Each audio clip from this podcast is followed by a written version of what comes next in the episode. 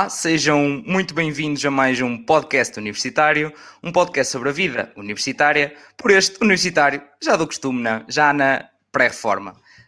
Um, sejam então muito, muito obrigado a todos por continuarem aqui deste, desse lado, eu continuo deste, uh, sempre com convidados novos e interessantes e certamente algo que, só para variar um bocadinho, vos pode ajudar. Um, vocês não pediram, mas eu identifiquei isto, é uma boa forma de complementar, que é falarmos sobre um gap year, o que é que é, para que é que serve, deverei ou não deverei fazer, quais são as vantagens disso.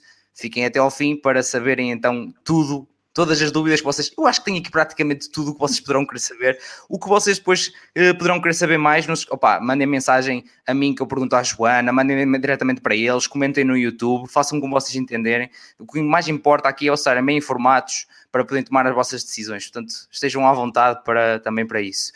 Um, antes de apresentar também a, a Joana, uh, não se esqueçam, obviamente, de continuar a apoiar o podcast e para isso têm que subscrever dar um likezinho, obviamente, uh, ou seguir nas plataformas de áudio onde vocês seguem e no Instagram, não é? Porque, para além de bom conteúdo, bom conteúdo engraçado também coloco, que é chamados memes, não é? Portanto, há de tudo uh, para vos entreter também, uh, para além de informar, portanto, nada como apoiarem, estamos quase, quase, quase no grande objetivo que nós definimos dos mil subscritores no YouTube, portanto, se puderem ajudar também nesse sentido, uh, já temos mais de 800 no Spotify também, estamos muito, muito, muito perto também dos, dos mil, portanto continuem a, apoiar a, aqui o podcast, que eu continuo aqui a trazer bom conteúdo para vocês.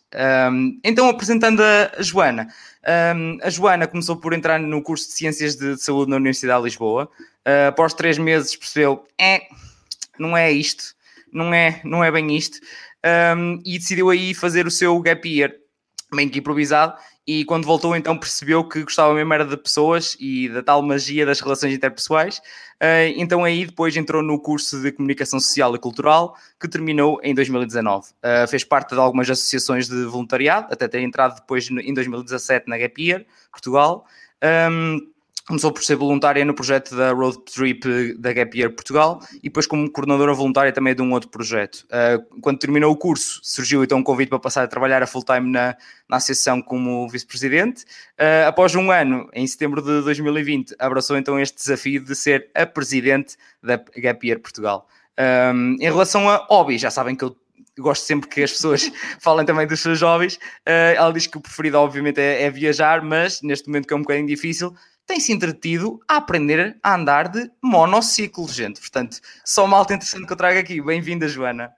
Muito obrigada. Alô. é, sempre, é sempre curioso, eu gosto também desta parte dos jovens por causa disso, que é muito engraçado ver com a malta. No último, no último episódio, uma, um hobby que ela gostava, era de burocracia, gostava de enviar e-mails, portanto, há de tudo. Uau, uh, alguém que gosta de burocracia, achei que não Também não. Mas pronto, para começar, Afinal, o que é que é um gap year e o que é que é a gap year? Boa, olha, e obrigada desde já pela distinção, uh, porque é uma das nossas das maiores dúvidas que nos chegam. Então, o gap year, a gap year, então, mas o que é que é o quê? Uh, então, basicamente, a Gap Year Portugal é a associação uh, em Portugal que promove o conceito de Gap Year e que apoia todos aqueles que o querem fazer. O nosso público-alvo são os jovens, no entanto, nós apoiamos qualquer pessoa que queira fazer um gap year. E o que é que é isto de, de fazer um gap year? O que é que é isto de um gap year? Um gap year é essencialmente uma pausa uh, no percurso dito normal, uh, uma pausa que pressupõe que tu saias fora da tua zona de conforto e que tenhas outro tipo de experiências que não terias se continuasses só a estudar ou só a trabalhar. Essas experiências podem ser viajar, fazer voluntariado, estagiar, trabalhar, tem que haver este pressuposto de que estás a sair de fora da tua rotina, fora da tua zona de conforto e estás a fazer outro tipo de coisas. Um, também há, uma, há muito este preconceito de que ah, um gap year tem que ser no outro lado do mundo, ou um gap year tem que ser fora de Portugal. Não, um gap year pode ser em Portugal, tem é que ser feito um, fora da zona de conforto. E isto é assim o maior pressuposto. E depois tem que ser um período longo, portanto, um gap year não são umas férias de verão, não, não é um mês de intervalo das aulas, ok? Nós, nós, nós na Gap Year Portugal consideramos que um Gap Year é um período de 5 meses ou mais, eh, porque é o período que nós achamos ou, eh, ou sentimos que eh, é o necessário para haver esta quebra da rotina. Um, E depois também dizer que cada gap year é um gap year. Nós na gap year costumamos dizer muitas vezes que um gap year é quase como a, impressão digital da pessoa. Portanto, cada gap year é um gap year e é adaptado àquilo que, àquilo que cada um quer. Muito bem, portanto já desmistificaste aí várias coisas. Primeiro, que a malta podia pensar, era uma das questões uhum. que até que eu tinha é sim, podes fazer, como costumava dizer o, o, o Passos Coelho, façam férias lá fora cá dentro, neste caso é façam gap year lá fora cá dentro. Um, e depois o facto também do, do tempo, uh, porque a malta fica muito bem Exato. saber, ah, tá, mas que eu faço isso no verão? Não, não é só, não é só isso, não é fazer umas férias entre aspas da escola ou do, ou do trabalho. Um, mas afinal, quais é que são as vantagens e até possíveis desvantagens de fazer um, um gap year? Olha, eu a nível pessoal, mas, mas também, obviamente, falando pela Year Portugal, eu acredito que hoje em dia a nossa sociedade está muito programada um, para nos pôr a todos em caixinhas, né? para fazermos este percurso super, super normal, esta linha reta que é estudar até décimo segundo, acabar o décimo segundo, entrar numa licenciatura, ir para mestrado, arranjar um trabalho, casar, ter filhos. Um, e, e, não querendo generalizar, mas generalizando é um bocadinho esta linha que a sociedade nos impõe. E aquilo que o Gap Year vem trazer é quase que uma fuga uh, desta caixa, não é? É, é? é, a possibilidade de tu seres mais do que esta caixa em que, em que te põe. Uh, e isto é o quê? é basicamente a oportunidade de tu veres mais mundos, mesmo ficando em Portugal, mas de teres outras experiências e não, e não seres só mais um uh, que faz uh, este percurso. E portanto, eu, eu acredito que a real vantagem é o tempo que tu tens para explorar as opções e que, consequentemente, te exploras também a ti, não é? Eu, eu acredito que muito que ao ver mundos, um, eh, tu descobres mais sobre o teu próprio mundo eu acredito que a, que a, grande vantagem está aí, é que quem faz um gap year, inevitavelmente, e seja que tipo de gap year for, porque um gap year, como também ouço muito, não é ficar um ano no sofá ver Netflix, portanto, pressupõe esta questão do desafio, não é? Uh, que quem faz um gap year, inevitavelmente, uh, está, será uma pessoa mais capaz, mais humana até, porque viu outras realidades, teve outras experiências, uh, e mais determinada com aquilo que quer, porque de facto sabe melhor aquilo que quer. Uh, nós muitas vezes, como temos que fazer este percurso e estamos numa corrida, não é? num sprint e não numa maratona, que é aquilo que eu acredito que é a vida, um, nem paramos para pensar, ok, o que é que eu de facto quero, o que é que eu de facto gosto, o que é que eu não gosto. Uh, e eu acho que essa é a grande vantagem do Gap é que te dá aqui a oportunidade de tu seres uma pessoa mais, né? E de explorares to todas estas vertentes do mais. Sem dúvida. E é um bocadinho também por isso que eu insisto muito com a malta e falo também sobre isso em todos os episódios da parte das associações do associativismo, que é para a malta efetivamente se ir descobrindo sem dúvida, e obviamente que enquanto Gap Year Portugal nós estamos aqui a promover o Gap Year, mas, também, mas estamos também a promover tudo aquilo que é um bocadinho fora desta caixa normal, não é? Portanto, tudo aquilo que são experiências, seja associativismo, seja viajar sem ser um Gap Year, seja tirar as férias de verão ir fazer uma viagem, ou tirar as férias de verão e ter uma experiência de voluntariado de curta duração. Portanto, tudo aquilo que nos pode acrescentar, não é? E que não é só a escola, não é só a faculdade, não é só o trabalho. Sim, e, e já agora aproveito para, para ir já para, para, essa parte também mais pessoal, que acho que é importante também saber o porquê de tomar as decisões. Então, claro. quando é que tu sentiste e porquê é que se sentiste que precisavas de um, de um gap year? Olha, eu acho que sou um bocadinho fora do normal neste sentido, que é eh, muitas vezes as pessoas chegam até nós e, e, querem fazer um gap year porque ou têm dúvidas ou ainda não sabem exatamente aquilo que querem ou porque querem ter então este tempo para explorar opções, mas normalmente é porque têm alguma dúvida, não é? Eu gosto de dizer que eu acabei de fazer um gap year porque eu tinha todas as certezas. E isto porquê? Uh, porque eu estava a estudar, eu adorava estudar, uh, era daquelas marronas máximas, mas porque me passava, eu gostava mesmo de aprender Uh, e achei, e sempre achei na minha cabeça, ok, é a medicina que eu quero, é, é isto, é isto e não é mais nada. E então, durante aqueles três anos de secundário, fechei o meu cérebro completamente e afunilei naquilo que era, que era aquilo que eu queria, que era medicina. E portanto, nem nunca me passou pela cabeça, ah, não, não vou para a faculdade no próximo ano. Obviamente que vou, porque eu sei exatamente o que é que eu quero. Uh, pronto, e, isso, estudei, estudei, estudei, até que me candidatei e acabei por não entrar por uma décima em medicina e fui parar a Ciências da Saúde, que na altura era um curso que existia, que te dava uma formação geral uh, naquilo que é, que é a saúde, e depois ao fim de três anos tu conseguias mudar para Medicina, ou para Medicina Dentária, ou para Medicina Veterinária.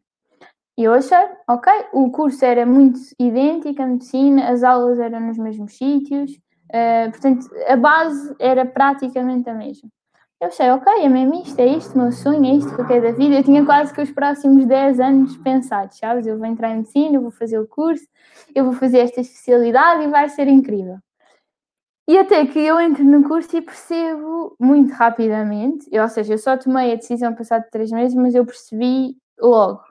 Uh, mas até admitir isto, isto demorou um pois, bocadinho. É, eu, tipo, não, mas será que sim? É mesmo? Não, não, mas agora, depois eu olhava à minha volta e toda a gente estava na universidade, os meus amigos estavam todos na universidade, estava toda a gente a adorar e eu, e eu e foi isso que também me fez demorar um bocadinho mais, que foi, não, espera, eu gosto disto, eu tenho que dar aqui uma oportunidade, mas eu gosto.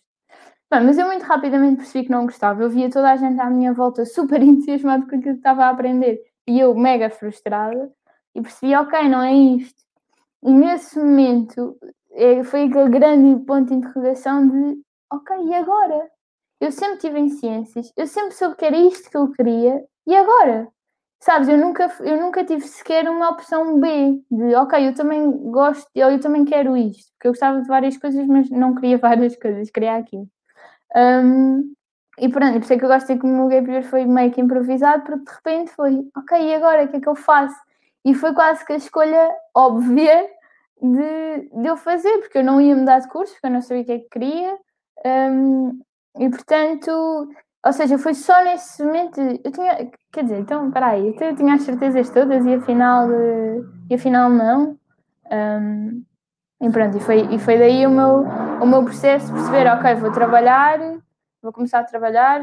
Tive alguns trabalhos, depois estive a viajar, fui fazer voluntariado, e então quase que surgiu tudo naturalmente. Um, muito bem, portanto, é, é, vem malta, tipo, eu, há uma, é uma das coisas que eu bato muito e que felizmente já pude ajudar também malta que já me deu feedback nesse sentido, que é, pá, se acham mesmo eh, ou sentem que não é aquilo, não é para vocês, não têm que ter medo de pôr um travão e tipo, não, isto não, não, é, não é realmente, é um passo atrás para dar dois à frente, é tipo, ok, é o que realmente eu quero fazer. Completamente, e porque na altura...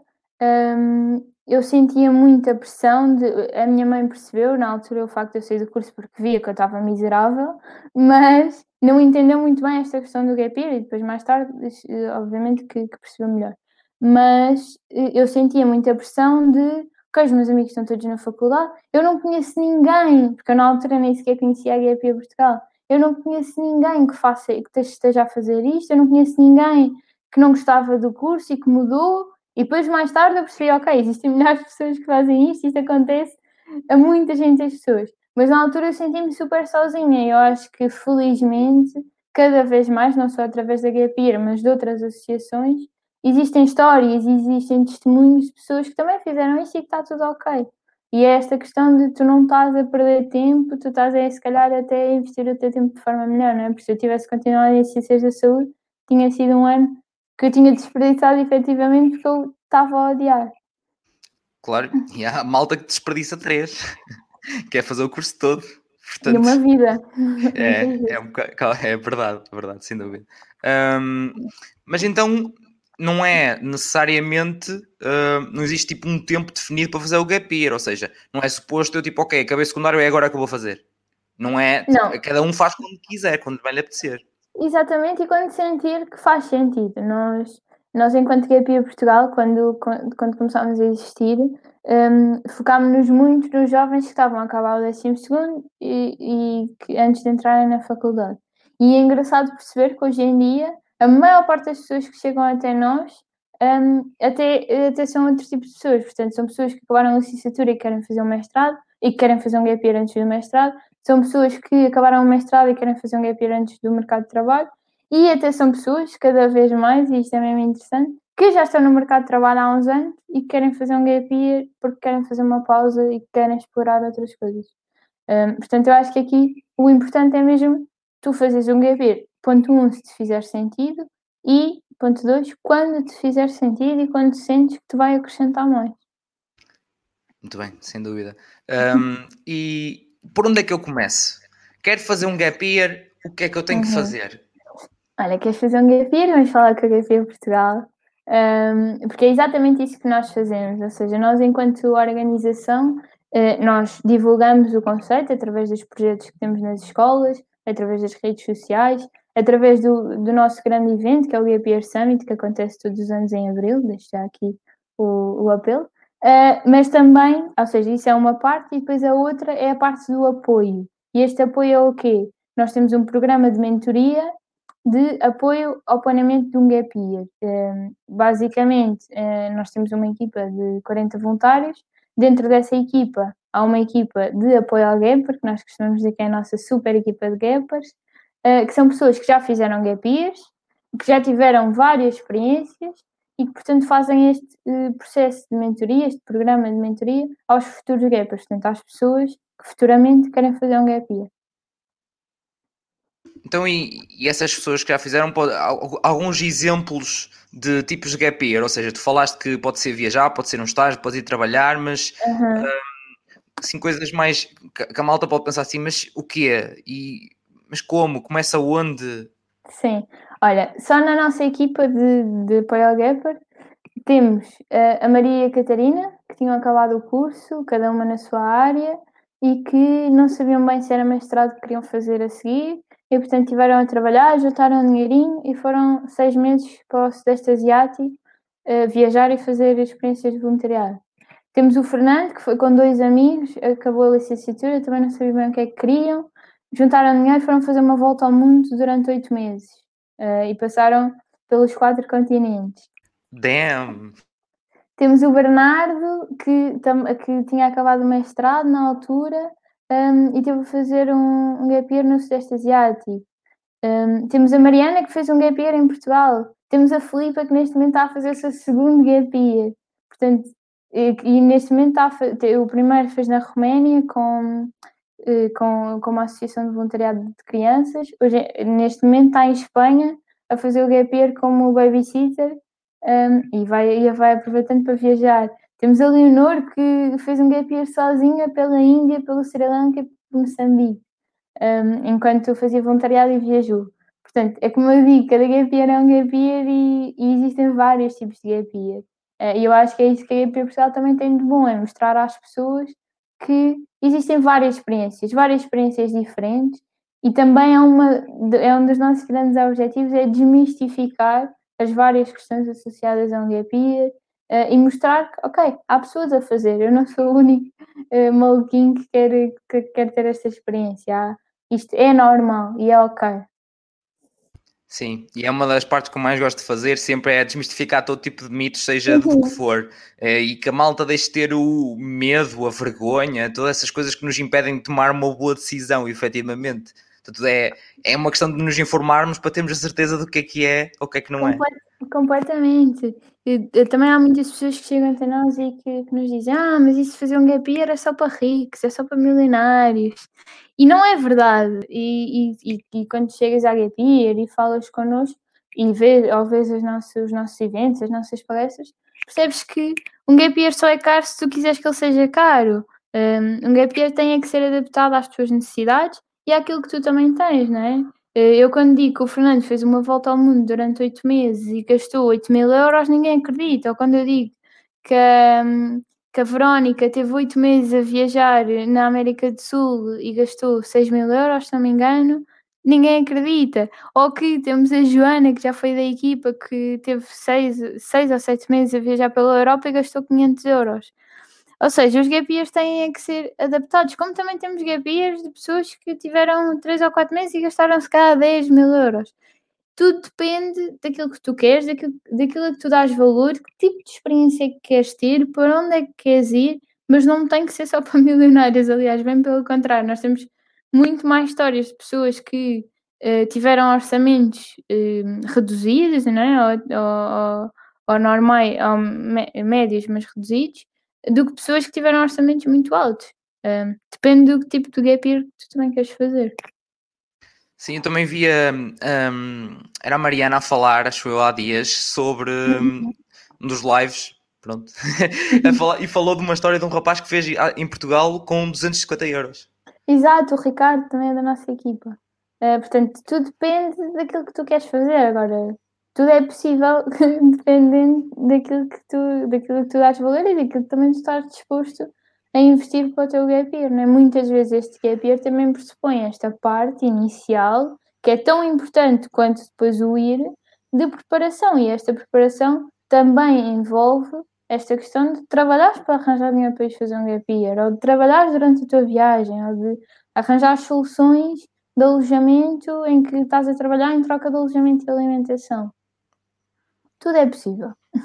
Era, era exatamente onde eu, eu ia pegar nessas duas questões, uhum. na parte financeira e na parte, efetivamente, se, era, se via trabalhar antes de ir, se via trabalhar durante, uhum. uh, e, Olha... e que tipo de apoios é que há, ou se uhum. existem apoios para quem quer fazer.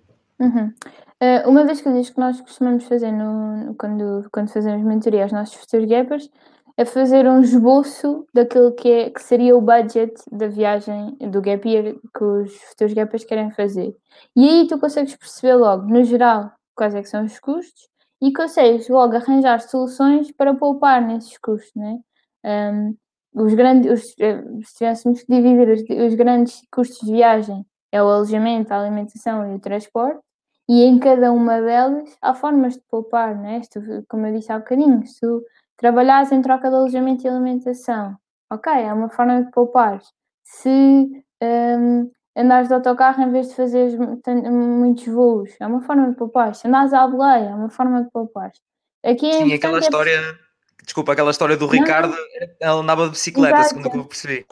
Vais de bicicleta, ou seja, aqui o importante é perceber, ok, eu gostava de fazer isto, isto pressupõe à partida este budget, ok, como é que eu consigo poupar isto? E depois adaptar, né? Se, se tens um budget de, vou mandar para o ar, mas se tens um budget de 5 mil euros, se calhar não vais estar 12 eh, meses a fazer uma volta ao mundo. Ou se calhar vais se adaptares a tua viagem a esse budget. Um, portanto, isso é, isso é uma das questões super importantes, que é tudo é possível. Tens é que saber organizar no sentido de organizar, de planear da melhor forma este teu gap year. Uh, em relação a apoios, nós neste momento, uh, enquanto associação, temos duas bolsas, portanto, dois concursos. Um a nível nacional, que vai agora sair um, dia 8 de março, em que qualquer pessoa que tenha terminado um ciclo de estudos neste ano letivo ou no ano letivo anterior pode concorrer, tem, que ter até uh, 28 anos, mas em que oferecemos uma, uma bolsa no valor de 5 mil euros para uma candidatura individual e de 6.500 para uma candidatura uh, conjunta. Isto, isso é um dos concursos. O segundo é exclusivamente para alunos da nova SBE, portanto, os sortudos, uh, que, que é, uma, é uma bolsa que nós temos em parceria com a faculdade e que o pressuposto é o mesmo. Já abriu, neste momento as candidaturas já estão abertas. Qualquer aluno da nova SBE que esteja a terminar uma licenciatura este ano pode concorrer uh, e pode habilitar-se a ganhar uma bolsa de 5 mil euros ou de 6.500 se for uma candidatura conjunta. Muito bem, portanto, malta, vem, é, há todo um mundo de opções uh, e para além de haver opções, ainda há possíveis apoios. Portanto, uhum. que eu percebi, também existe, lá está aquelas, para quem quer ir e fazer voluntariado, também existem os apoios da, da própria União Europeia para voluntariado. Claro, se, se tu quiseres fazer na Europa, há mesmo milhares de opções, diria, uh, através do Serviço Voluntário Europeu e, e são programas absolutamente incríveis em que tu podes ir fazer voluntariado para outro sítio da União Europeia tens todos os custos assegurados e ainda recebes um pocket money uh, para, para outros possíveis gastos que tenhas. Um, portanto, é completamente financiado. Portanto, aí a, a, questão de que não há dinheiro nem sequer é uma desculpa. Um, e depois, também, se vierem falar connosco, há cada vez mais opções, então, em sítios de voluntariado, cada vez mais, de, de sítios que oferecem alojamento, que oferecem alojamento e alimentação, muitas vezes, em que só tens que, uh, que pagar o, o, transporte até lá. Portanto, existem muitas, muitas opções. Uh, o importante é descobri-las e explorá-las, mas existem muitas opções. Sem dúvida. Um, mas há aqui uma questão que é a malta de certeza absoluta que, como jovens que ainda possivelmente estão uhum. Dependentes dos pais, Existe Sim. aquela questão que tu falaste no início que é pá, para os meus pais perceberem o que é que é isto, o que eu quero fazer, efetivamente isto, e que isto é importante, é um quebra-cabeças. Como é que eu convenço os meus pais de que isto é bom para mim e que eu vou conseguir fazer isto? Uhum. Olha, isso é uma questão que nos continua a chegar muito, uh, porque obviamente que os pais são aqui uma parte importante deste processo. Um, e aquilo que nós dizemos sempre primeiro é que, da mesma forma que nós fazemos mentoria aos futuros gappers, nós também fazemos mentoria aos pais, ou seja, nós também ajudamos nesta parte dos pais, porque também nós uh, tivemos pais uh, resilientes com esta ideia, não é? E portanto que é normal. E é normal os pais terem dúvidas, é normal os pais terem receios, porque na altura dos nossos pais, e temos que ter isto em atenção, isto não era uma realidade, e portanto é normal que muitas vezes, ouvindo isto pela primeira vez, os pais fiquem receosos. Um, os conselhos que, que enquanto GP nós costumamos dar, mas que eu pessoalmente também os dou porque acho que resultaram comigo, é, primeiramente, mostrar aos vossos pais porque é que vocês querem fazer isto, qual é, o vosso objetivo a fazerem isto, e mostrar que não é tempo perdido, mas é tempo investido. Isto só conseguimos mostrar se sabemos exatamente o que é que queremos e porque é que queremos fazer um GP. Diria que esse é o passo número um.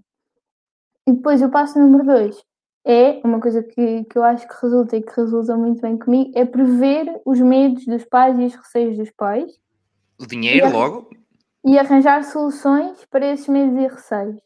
Porque o que aconteceu comigo foi, ok, eu quero fazer isto, então sou eu que tenho que arranjar os meios, sejam eles financeiros ou outros, para fazer isto. Um, e aí, obviamente que os pais têm sempre uma opinião, mas quando nos veem assim tão focados, tão determinados a, a lutar pelo aquilo que nós queremos e de género, ok, ela está a fazer tudo para ir fazer o gap year dela, então os pais vão ficar com mais confiança e vão perceber cada vez melhor um, esta decisão. Eu acho que, quer dizer, nós queremos fazer um gap year, não podemos estar dependentes uh, dos pais nos darem ou não dinheiro. Se nós queremos mesmo, então vamos arranjar aqui formas de o fazer. Um, e depois, em terceiro lugar, é se os pais ainda assim continuarem com dúvidas, tragam-nos a falar connosco, porque nós ajudamos mesmo neste processo. Tragam-nos ao Year Summit, que é o evento que eu falei há bocadinho, que há sempre um espaço onde nós temos pais de gapas a falar para pais de futuros gapas, que eu acho que também é importante, portanto, ouvirem não só de nós jovens que querem muito isto, mas também de pais que passaram por este processo. Um, mas acho que, no geral, é mesmo esta ideia de um, mostrem aos vossos pais porque é que querem fazer isto e o que é que vão tirar disto e qual é, é o vosso objetivo um, com isto.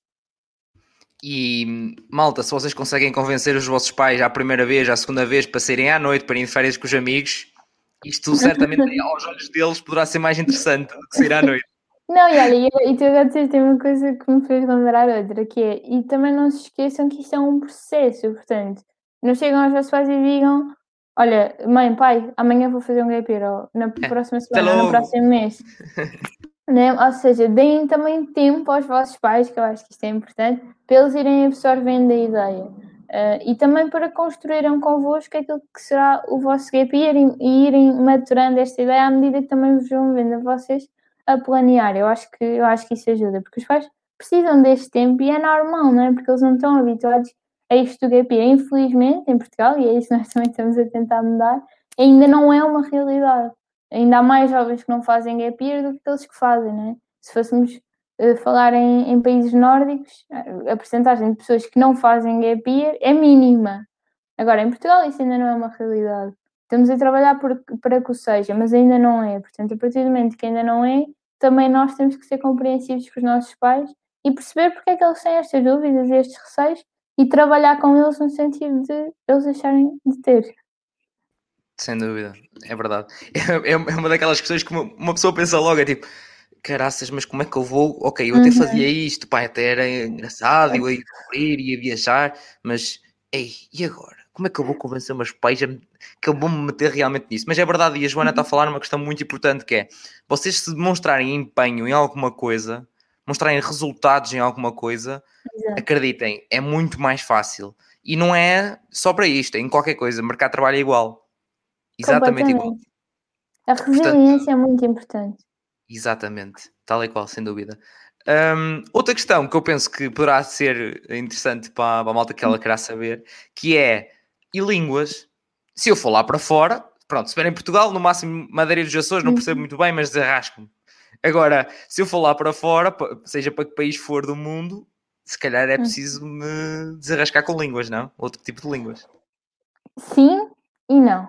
Ou seja, obviamente que sim, que ajuda, não é? Então o inglês, que é ainda um, a língua mais universal, ajuda. Se bem que depois se fores para a América do Sul, em muitos países falam se calhar muito mais espanhol do que falam inglês. Mas obviamente que ajuda, principalmente o inglês e o, e o espanhol, se, so, se souberem, vai-vos ajudar. Se não souberem, também têm sempre um bom remédio, que é o YouTube e a internet hoje em dia, que hoje em dia não há mesmo desculpas para nós não começarmos a aprender uma língua, pelo menos saber os básicos. Um bom eu, Duolingo. Completamente. Eu, para cada sítio que vou, aprendo sempre duas ou três coisas importantes na língua, na língua daquele país, porque me pode ser útil. Portanto, é, isso, é, isso é a primeira coisa. Terem pelo menos umas bases, mesmo que não saibam falar, um, ter umas bases e saberem dizer algumas coisas para os sítios onde vão. E depois, o que eu acho que é mesmo, mesmo importante aqui é a criatividade e a resiliência. Isto porquê? Porque mesmo que vocês saibam falar inglês, espanhol, português, vai haver sítios para onde vão que as pessoas não vão saber falar, nem inglês, nem espanhol, nem português. Porque vão saber falar única e exclusivamente a língua deles, né? Um, e portanto, aqui o que é importante é vocês serem criativos, arranjarem outras formas de comunicar, porque nós muitas vezes ficamos presos a essa coisa da comunicação verbal, mas a comunicação tem várias formas. Um, portanto, isso, isso em primeiro lugar. Um, e depois, não ficarem presos a esta ideia de que ah, se eu não conseguir comunicar verbalmente, não, vou, não me vou safar. Obviamente que vão, têm que ter a humildade de perceber que vocês é que estão num sítio diferente e, portanto, vocês é que têm que fazer um esforço extra de comunicarem com as pessoas, um, mas que vão sempre conseguir comunicar. Com mais ou menos dificuldade, vão de conseguir. Obviamente que se tiverem uma base é, é mais fácil, não é? Uh, mas isto agora também depende para os sítios onde vão. Se calhar na Europa, dificilmente isto vos acontecerá, porque pelo menos a maior parte das pessoas fala inglês, não é? Pelo menos. Um, mas se forem para, para outro tipo de sítios, é natural que isto aconteça. Eu nunca mais me esqueço. Eu estive a fazer Erasmus em Macau e a Macau, a maior parte das pessoas não falava, não falavam português e, e muito poucos falavam inglês. Portanto, a maior parte falava macaense. Eu não sei se vocês. Uh, macaense, cantonês. Não, eu não sei se vocês sabem disto, mas um, o Google Tradutor não tem, um, não tem cantonês só tem mandarim. E é diferente, porque o cantonês tem cinco tons e o mandarim tem quatro. E o que é que acontece? Mesmo o Google Tradutor não ajudava, porque eh, eles não percebiam mandarim, percebiam cantonês. E então isto, e eu estive a viver em Macau quase seis meses, portanto isto era um desafio diário. Uh, mas era um desafio ultrapassável e eu sempre consegui, com mais ou menos dificuldade, comunicar. Obviamente que tive que ser um bocadinho mais resiliente, um bocadinho mais paciente e um bocadinho mais criativa. Uh, mas sempre consegui, com, muitas vezes com muita dificuldade, e às vezes ficava super frustrada de eu não consigo, mas uh, no fim do dia acabava por conseguir. E, e eu acho que, o importante é vocês serem mesmo criativos um, e resilientes. Eu, nunca mais me esqueço que nós houve um dia qualquer que decidimos ir jantar numa pizzaria Pronto, e pedimos as pizzas, né? Porque apontávamos para o menu e essa parte é fácil. Mas depois queríamos uma Coca-Cola com gelo e limão. Só que como é que uma pessoa explica isto? Então o que é que nós fizemos? Fomos ao Google, mostramos a Coca-Cola, mostramos o gelo, mostramos o, o, limão e fizemos um gesto com as mãos dizendo tudo junto. Uh, e resultou, demorou um bocadinho, mas resultou. Um, portanto, não deixem que isso seja uma desculpa ou um impedimento de irem. Uh, façam aquilo que tiver ao vosso alcance, portanto, aprendam aquilo que conseguirem, um, ehm, descubram algumas expressões locais que vos podem dar jeito, mas, em todo o caso, isso não é, isso não é desculpa. Incrível, é, é impressionante ver até aquelas coisas básicas que uma pessoa pensa, ah, mas isto vou-me safar, vou conseguir, tipo, está tudo uhum. bem. Não, é um filme para pedir uma Coca-Cola com gelo e limão, tipo, um Imagina, filme. uma coisa super simples, não é? Mas de repente não é assim tão simples se não saberes comunicar verbalmente. Sem dúvida. Exatamente, exatamente. Eu tenho uma, uma, uma história simples do que, do que me aconteceu foi quando eu fui à Suíça no 11 ano. Fui uh, no âmbito de, da parte mais de geologia. Uh, subimos lá acima ao lado francês, fomos ao CERN, uh, pronto, lá, lá ver as cenas das partículas. E, uh, e houve uma coisa que é, estava a chegar um autocarro e nós estávamos a ir para baixo para apanhá-lo. podemos subir lá para cima para, para irmos ver a grande vista que aquilo tem, impressionante. Um, e foi tão simples como o autocarro parou, eu fui a correr, eu lancei meu, tipo, eu vou lá para, para segurar lancei-me, cheguei lá e em inglês pedi: olha, espero só um bocadinho, meus colegas, como vês, estão ali em cima, estão mesmo a chegar. Já não compreendo pá, ou seja, eu não percebo, eu não percebo, eu não percebo, vou fechar até logo. E ele e fecha-me a porta. E eu carrego naquele botãozinho que tem fora, que lá outra vez, e eu espero, comecei a usar até verbal e tipo, não, calma, espera um bocadinho, só, já estou mesmo aqui, calma, não sei o quê. E não, quero, e não quis saber, tipo, eu não compreendo, uhum. não compreendo, não compreendo, fechar e até logo. E eu, a sério. Pronto, lá tivemos que esperar por outro. Pronto, mas tudo se resolve. Mas às vezes não chega, mas é preciso, pronto, olha, agora espera pelo próximo. Não, eu, eu acho que esses desafios também fazem parte, né? senão nem, nem é tão giro. Uh, obviamente, e não era cantonense, era francês. cantonês, cantonês. Não era, não era, mas eu, eu pensei, isso em Macau foi muito regular, mas eu depois estive a viajar pelo Sudeste Asiático e voltou-me a acontecer em várias situações as pessoas não falarem inglês e muito menos português. Eu no espanhol não me safo muito bem. Hum, não falarem, não falarem inglês e, portanto, tu, tu tens que ser criativo, mas não é por isso que não consegues comunicar. Eh, eu andava sempre com um caderno, se fosse preciso fazer um desenho, ou se fosse.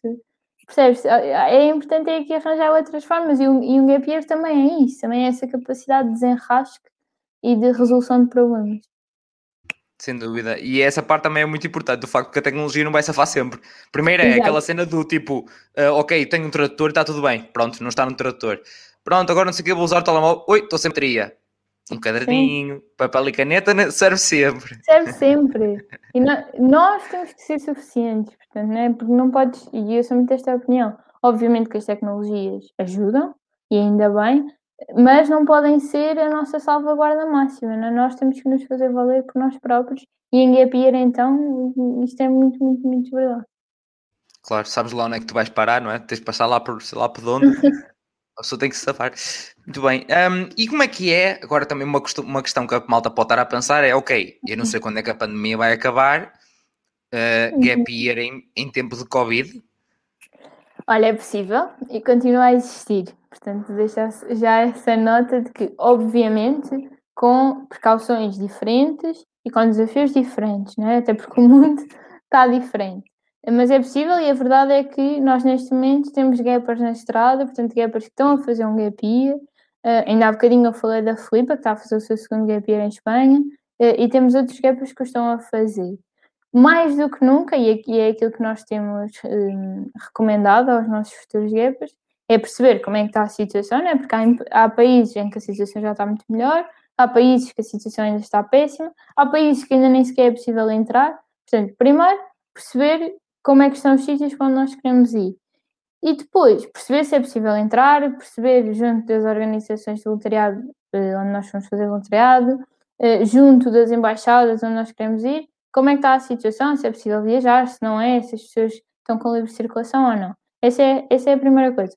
A segunda, depois mais do que nunca, eh, eu acredito que é importante nós termos aqui uma salvaguarda com a saúde, não é? Até porque, caso apanhamos Covid, é importante estarmos salvaguardados, seja onde estivermos. Portanto, eu já sou da opinião que é sempre importante ter um seguro de saúde, agora ainda mais, um seguro de saúde de viagem. Portanto, essa é a segunda recomendação, é, se forem fazer um gap year agora, não se esqueçam da importância que é ter um bom seguro, seguro de viagem. Obviamente que se vocês não utilizarem, vão, vão ser como eu, vão dizer fogo, desperdício de dinheiro. Agora, se precisarem de utilizar, vão perceber que é o melhor investimento que podem fazer. É, Sim, é um sabe. custo extra, mas é um custo, que faz, é um custo extra que faz sentido. Um, e depois é interessante, mais uma vez, podem vir falar connosco e, ou ir ao nosso, às nossas redes sociais, ao nosso Instagram, ao nosso site e ver e ler testemunhos de pessoas que estão neste momento a fazer um gap year, uh, com pandemia, portanto, que é possível, com, com, com desafios extra. E deixar também só a nota que é também possivelmente a melhor altura ou a altura ideal para, se quiserem mesmo, fazer um gap year em Portugal. Portugal tem sítios absolutamente incríveis, tem organizações de voluntariado que fazem um trabalho fenomenal, portanto aproveitem também o nosso país e aquilo que ele tem de absolutamente espetacular e excepcional. Sem dúvida, eu já tive a oportunidade de viajar bastante, pessoalmente pronto, como sou do norte, uh, uhum. viajar muito mais para o sul e é qualquer coisa de incrível e de espetacular, malta, vocês não têm noção. Agora o meu, o meu objetivo é conseguir também um bocadinho mais para dentro, em algumas uhum. zonas, mas já tive a oportunidade ainda pá, há dois anos, ou coisa do género, Évora e Beja, uhum. é espetacular. Um, mas é depois é sim, lá fora, é, e lá mas lá fora só fui à Suíça, portanto, ainda estou, estou a descobrir muito uhum. mais Portugal até. Olha, eu já, eu já viajei por alguns sítios e digo-te, não, obviamente que já vi, já estive em sítios muito, muito bonitos e com, e com uma natureza absolutamente excepcional. Mas eu, dos sítios onde eu já estive, eu acho que não há nenhum sítio onde eu já tenha estado que agregue tanta coisa incrível como Portugal agrega. Porque Portugal tem praias incríveis, tem montanha incrível, tem interiores incríveis, tem um litoral excepcional, tem comida muito boa, que também é uma parte da viagem, uma parte importante. Portanto, Portugal eh, tem ótimo, ótimo tempo, né? ótima meteorologia. Portanto, Portugal agrega aqui uma série de coisas que, pelo menos nos sítios onde eu já estive, uh, nenhum destes tinha este agregar de coisas tão bom. Um, e apesar de tudo, então, também tem boa gente. E tem muito boa gente. Muito. Obviamente nós somos parciais, mas, mas sim. Sim, somos suspeitos para falar, mas também tem, é verdade, porque por muito que, que algumas pessoas possam ser mais ou menos simpáticas, tu em qualquer lado arranjas alguém que te vai ajudar de alguma sim, forma. Sim, é um, no geral é um povo caloroso né? e que gosta de receber e gosta desta, desta questão de ser país eh, eh que recebe bem as pessoas. Sem dúvida, sem dúvida. Um, ah, e obviamente estavas a falar dos vossos sites, sei que vocês também têm o podcast, que é o Ready Get Ready Go. Get Go, exatamente, onde neste momento estamos a fazer a segunda temporada.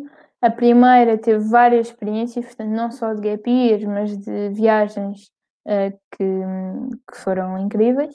E nesta segunda temporada estamos a focar-nos apenas em pessoas que fizeram gap year, portanto, já saíram, se não me engano, seis ou sete episódios vão ouvir, vão se inspirar.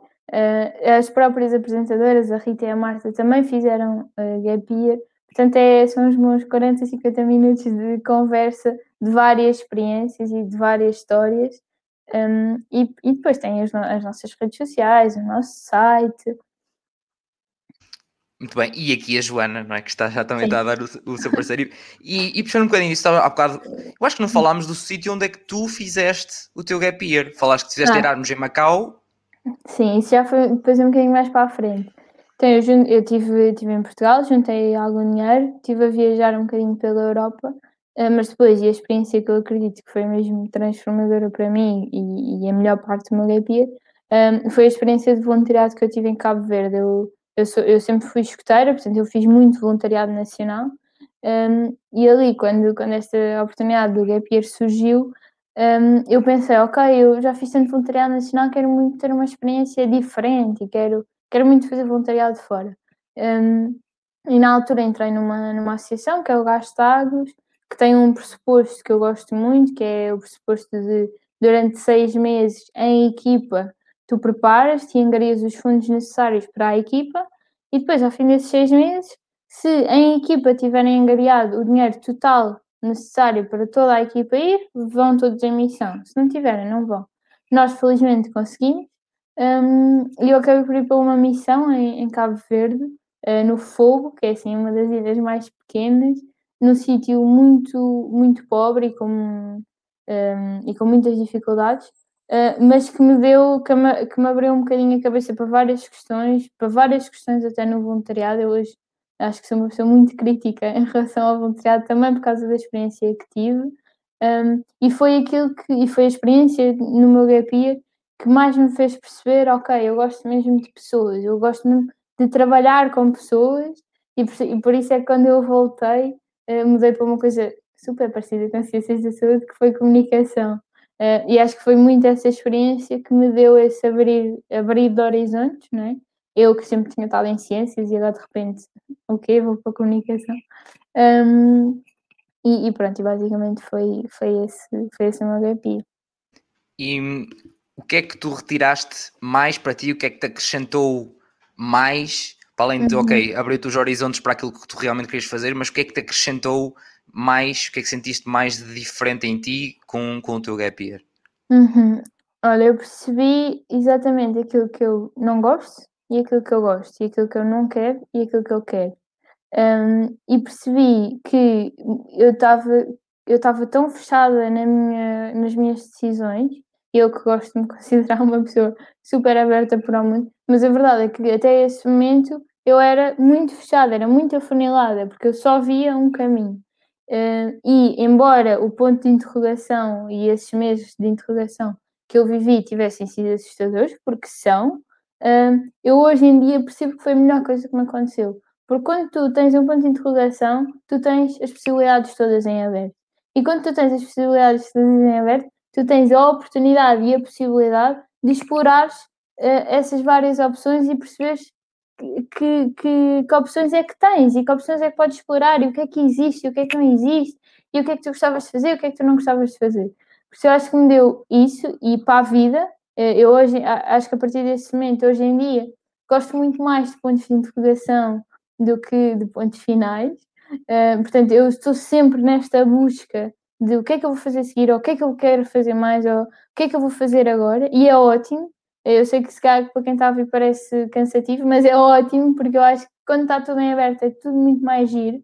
Um, e depois deu-me a capacidade de entender que cada percurso é um percurso e está tudo bem e que eu não tinha que ser aquilo que me incutiam ser. E quando eu digo incutiam é que a sociedade incute.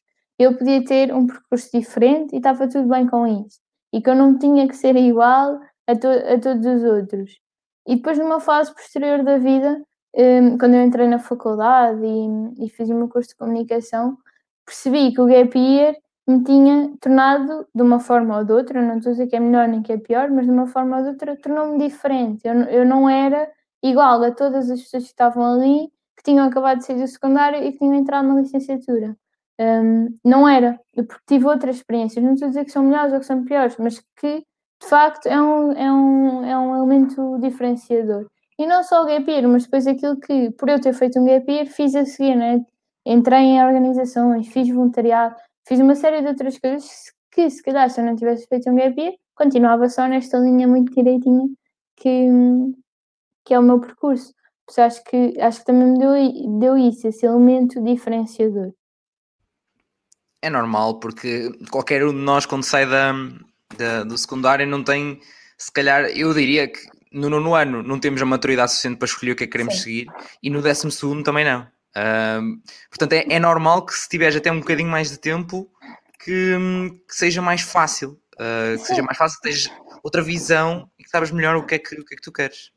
Não temos, e sabes que hum, eu acho que nós, muitas vezes, ou a maior parte das vezes, quando escolhemos o curso universitário que queremos seguir, depois acho que no mestrado já é um bocadinho diferente, mas quando escolhemos a licenciatura, nós escolhemos com, com um conhecimento muito teórico e muito pouco prático, ou seja, nós na teoria sabemos como é que é, e sabemos que cadeiras é que vamos fazer, e sabemos aquilo que vamos aprender, mas na prática nós não sabemos.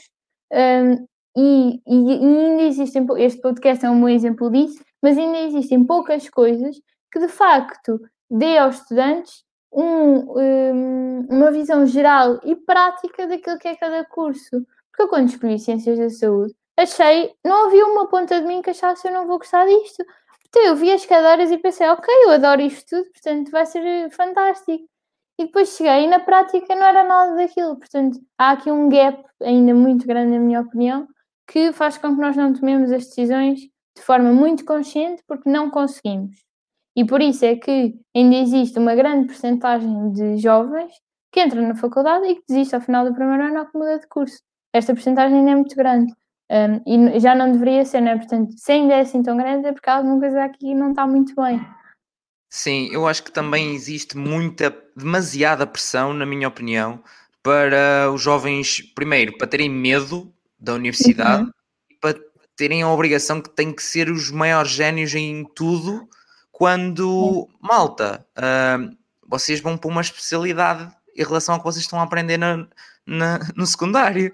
Portanto, uhum. não tem que ser excelentes a tudo, não tem que ter a pressão Exato. de ser maiores da vossa aldeia, como se a dizer, mas tem que lutar, então lá está, tem que tentar procurar aquilo que vocês realmente querem fazer e investir nisso. Uh, e aí pensarem no objetivo, no meio uhum. para o objetivo. Ok, é aquela média que costuma ser, ok, vou trabalhar para aquela média porque eu tenho aquele objetivo. Não porque eu quero ser o melhor em tudo, uhum. quero ser bom o suficiente para entrar naquilo que eu quero. Sim, não, e há outra coisa que é que, eu, que eu senti muito, muito na faculdade e que acredito que ainda que é numa realidade muito preeminente, que é Uh, nós parece que estamos sempre em competição com os outros. Nós temos sempre que ser melhores e temos que ser os melhores e temos que ser o melhor da turma e temos que conseguir o trabalho X e a carreira Y, em vez de estarmos em competição connosco próprios. Uh, e muitas vezes isso faz com que, in the long run, tu te desmotives, porque já às tantas já nem sabes bem o que, é, que, é que estás a lutar, ou já nem sabes bem porque é que queres aquilo. Às vezes é esta coisa de eu quero ser o melhor, quero tirar as melhores notas, eh, quero entrar naquele trabalho porque é o melhor, ou é a melhor consultor, ou é, é a melhor empresa, e às tantas perdes um bocadinho este rumo. Um, e também acrescentar só que está tudo bem se não sabemos a toda hora o que é que queremos. Porque há, há muito esta coisa de tens que saber tudo, ainda não acabaste a licenciatura, já, já te estão a perguntar, então, mas que mestrado é que vais fazer? Ainda não acabaste o mestrado, já te estão a perguntar, então, mas quando é que vais trabalhar? e está tudo bem. Se nós não sabemos a toda a hora o que é que, o que, é que queremos, e também está tudo bem se nós tomarmos uma decisão, formos para um mestrado, formos para um emprego e não gostarmos e sairmos e fomos fazer outras coisas, ou fomos, e mudarmos de emprego, ou mudarmos de curso. Está tudo bem. Eu acho que há esta pressão irrealista sobre todos nós, um bocadinho, de temos que saber sempre tudo o que queremos, temos que fazer as decisões certas, temos que. não podemos errar, e de repente já não estamos a falar de humanos, estamos a falar de máquinas, não é? Sim, eu acho que nós mais devemos fazer é errar porque vamos aprender, aprender, aprender, aprender. Um, e, e, isso é, a prova disso é, eu não sabia, eu como toda a gente não sabia para o que é que ia, uhum. escolhi engenharia informática, fui para engenharia informática, levei uma chapada que Deus me livre, uh, que não sabia puto o que, é que era aquilo, nunca tinha pegado em programação e o que mais tenho é programação, Acabei por gostar, se não tinha saído. Um, acabei por gostar, mas ao me meter noutras coisas permitiu-me que eu descobrisse, ok, eu gosto disto, mas gosto mais de gestão, gosto mais de ver outras coisas, gosto mais do mundo do empreendedorismo também. Então meti-me uhum. nisso, investi nisso, há cinco anos que estou no mundo do empreendedorismo e este podcast um, foi tão fácil a certo nível de criar e desenvolver para mim, uhum. porque eu já tinha essas skills, já tinha desenvolvido muita coisa. E depois meti em mais coisas ainda que me permitiu estar mais preparado para isto. Que foi, estive envolvido no serviço de comunicação e imagem da universidade, ou seja, eu estive na Expo Nor, falei com os alunos nas uhum. secundárias, sabia perfeitamente as dificuldades, o que é que eles precisam de saber ou não, que, a vergonha que eles têm de falar com as pessoas, a, a, a, mentalidade do tipo, ok, é mais ou menos isto e não vou pesquisar mais. Não, malta, pesquisem mais. Há muito. Uhum. O tio Google e o tio YouTube sabem tudo. Uh, portanto, é, é tão simples é tão simples como, como, como procurarem. E entrei para o mercado de trabalho, ainda no mestrado, estou a fazer isto, ainda não tenho 100% do que é que vou fazer da minha vida. Portanto, malta, está tudo bem, mas estou a experimentar, estou a arriscar. E, e, também é importante referir aqui uma coisa que é, nós já vivemos noutra, noutra geração, porque eu acho que muitos de nós ainda olham para os nossos pais e para os nossos avós, que se calhar tiveram nas mesmas empresas 40 anos, se calhar nunca mudaram de trabalho, se calhar só fizeram uma coisa ou, ou numa área, não é? Um, e eu acho que nós somos a primeira geração, ou pelo menos a primeira geração em massa, que começa a perceber que já não existem trabalhos para a vida toda, que já não existe a coisa de eu vou escolher um curso e é isto que eu vou fazer para o resto da minha vida, porque eu acho que essa pressão ainda está muito aqui, mesmo que inconscientemente ainda está aqui, não é? Que é, eu agora tenho que escolher o curso para a minha vida. Eu própria pensei isto. E, e tu começas a perceber que está tudo bem e cada vez começas a ver que há mais pessoas que mudam de emprego e isso então agora eh, já não há os, os, os trabalhos para a vida toda, não é? os empregos de uma vida toda, uh, mas também começas a ver que há cada vez mais pessoas que mudam de área, que tiveram em gestão e que agora estão, uh, sei lá, em ciências, ou, que, ou seja, esta, esta mutação é também interessante e, e, nós percebemos que não temos que ser só uma coisa, não é? O, o ser humano é tão multidisciplinar porque é que nós tentamos pouco, lá está, mais uma vez, numa só caixinha, né? E tu próprio aqui disseste, começaste em engenharia informática, hoje estás em empreendedorismo, estás aqui a fazer um podcast. Portanto, nós somos muito mais do que aquilo, do que um só curso, ou do que uma só carreira, ou do que um só emprego. Um, eu acho que essa parte também é super importante, explorar outras coisas, não é? Porque às tantas tu acabas o curso, eu lembro perfeitamente de no meu último dia de aulas, estava a ter uma aula e ter um professor que nos sentou e disse: Olha, hoje não vamos, não vamos ter aula, vou só dizer uma coisa, depois podem, podem ir embora. Eu quero só que pensem que vocês estão quase a acabar o curso e vão-se começar a candidatar uh, a sítios, e na altura eu, como tirei comunicação social e cultural, a maior parte das pessoas queria seguir a vertente social, que não era o meu caso, mas a maior parte das pessoas queria. Eu lembro perfeitamente ele dizer: vocês agora vão se candidatar ao público, à TVI, à SIC, e vocês e as pessoas que estão a acabar os, o, me, o mesmo vosso curso noutra, noutras faculdades. O que é que vos diferencia? O que é que vai fazer com que a SIC, o público, olhe para o vosso currículo e pense: ok, esta pessoa é diferente das outras? Porque vocês acabaram todos o curso de comunicação, que é o mesmo, com piores ou melhores notas, mas acabaram todos o mesmo curso, se calhar vocês têm um, um, uma especialização em vídeo, ou em imagem, ou, uh, ou em som, ou em marketing digital, mas de facto, o que é que vos diferencia enquanto pessoas? Porque vocês no papel são todos iguais. E ele disse aquilo com uma frieza, sabes? Quase um bocadinho mauzinho. Só que aquilo na altura bateu-me imenso. Eu nem sequer queria ir para a SIC, ou para, ou para a TVI, ou para o público, ou para o que é que seja. Mas aquilo teve mesmo um impacto em mim, que é, no fundo, o que é que nos diferencia? Porque nós no papel somos todos iguais, acabamos todos o mesmo curso, com 14, ou com 17, ou com 10, ou com 13, mas acabamos todos o mesmo curso, cá temos as mesmas especializações, o que é o que, é que há para além disto? Uh, e tu cada vez percebes que o mais importante é desenvolver as chamadas soft skills, porque no, no limite é isso que te vai diferenciar. Porque Sem o resto, dúvida. as hard skills tu aprendes, né? E desenvolves. Sente tanto, e sente-se tanto isso no mercado de trabalho. Eu falei isso aqui, é tipo, uma pessoa começa a ver colegas de trabalho, tipo, espera, mas porquê é que não te mexeste? Porquê é que não fizeste, tipo, não procuraste saber? Tipo, uhum. olha, tu na universidade fizeste, tiveste alguma associação, assim, ou fizeste alguma coisa para além do curso? Ai, não, não tinha tempo. Ah, nota-se. Uhum. É, não, é, é, que nós... estas pequenas coisas nota-se perfeitamente. Olha, eu digo-te, no meu caso, todas as entrevistas de trabalho uh, onde, onde já fui, nenhuma delas me perguntou que média que eu tinha tido, ou que curso, ou que disciplina que eu tinha gostado mais na faculdade, nenhuma. Todas me perguntaram sobre as experiências que eu fiz para além da faculdade, sobre o meu gap year, sobre a minha experiência de voluntariado, sobre a minha experiência associativa. Nenhuma delas me perguntou sobre o curso. Eu também sei que estou numa área um bocadinho diferente, ou se calhar cada vez menos formal, não é? Porque um, sei que também há áreas que ainda dão muita importância a esta questão das notas, embora eu acredite que isso está a ficar uh, menos comum.